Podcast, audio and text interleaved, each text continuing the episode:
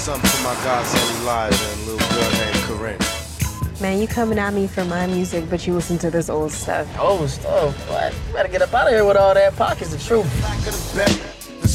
Well, I got a boyfriend. Yeah, I heard, but it's all good. Really? We've been together our whole lives, Starr. We got time. My name is Starr. Two R's. Daddy named me that. Garden Heights.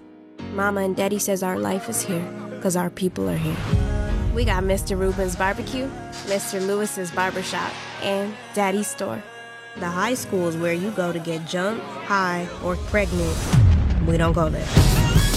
Williamson is another world, so when I'm here, I'm Starr version 2. Yo, those kicks are lit. Basically, Williamson Starr doesn't give anyone a reason to call her ghetto, and I hate myself for doing it. Until the weekend comes around. I get those goosebumps every time. What's up? Where you been at? Man, I don't know. You be hanging with all the white kids. Yeah, when you're not around, when you go that to the side.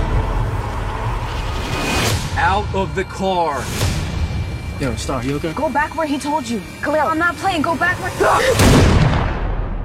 what did you do? Today, Garden Heights is reeling after the shooting of a 17 year old black teenager by a white police officer. We live in a complicated world. It doesn't seem that complicated to me. Violence, brutality.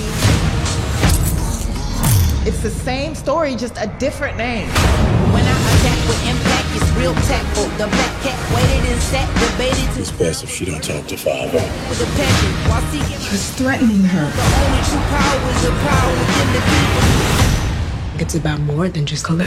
It's about black people, poor people, everybody at the bottom. I need to speak for him. For you to think we could never achieve the inconceivable. We don't belong, but we here unbelievable. When you ready to talk, you talk. Don't ever let nobody make you be quiet. I ain't named you Starr by accident.